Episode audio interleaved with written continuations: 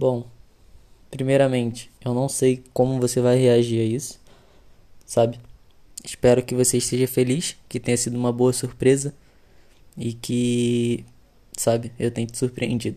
Porque na verdade, esse é o intuito. É, eu não sei exatamente como a gente tá agora, se a gente tá brigado, se a gente não tá. Espero que não. Caso eu esteja, me desculpe. não era a intenção. E. Primeiramente, queria te dizer que eu te amo demais e que você consegue despertar em mim a melhor parte. E que eu não sei viver mais sem você. Você é tudo para mim. Aqui a gente tem algumas coisas, mas eu quero que você saiba que nada disso chega nem perto do que você merece ainda.